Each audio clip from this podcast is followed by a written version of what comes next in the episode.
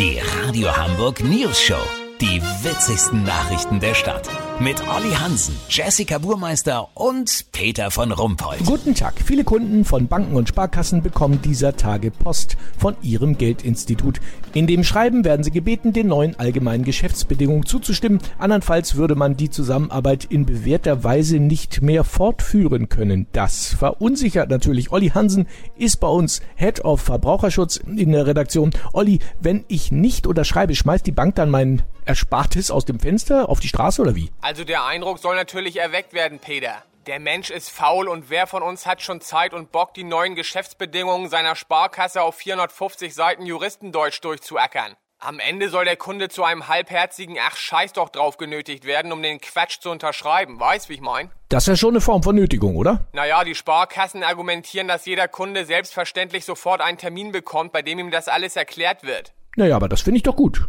Peter, du weißt doch, wie das abläuft. Ehe du dich versiehst, hat dir der Berater zwei Bausparverträge, sechs schlecht gemischte Immobilienfonds und nochmal so viele Rentenversicherungen aufgeschwätzt. Die kosten dich im Jahr mindestens ein Monatsgehalt an Depot, Verwaltungs- und Bearbeitungsgebühren. Da rate ich zur Vorsicht. Aber Olli, soll man denn jetzt unterschreiben oder nicht? Also nicht, wenn offen und unverhohlen gedroht wird. Die SGB, die Segeberger Gaunerbank, hat ihrem Schreiben Fotos beigelegt. Darauf sieht man Bankkunden, die gefährlich nah am Elbufer stehen, angekettet an Gehwegplatten. Darunter der Spruch, besser unterschreiben als in der Elbe treiben. Hier sagt die Verbraucherzentrale, handelt es sich um eine doch recht unverhohlene Drohung. Da sollte man die Geschäftsbeziehung einseitig beenden. Lass so machen, Peter. Wenn das für die Anrede sehr geehrter zukünftiger Ex-Kunde auch gilt, melde ich mich noch morgen. Habt ihr das exklusiv, okay? Ja, vielen Dank, Olli Hansen. Kurznachrichten mit Jessica Burmeister.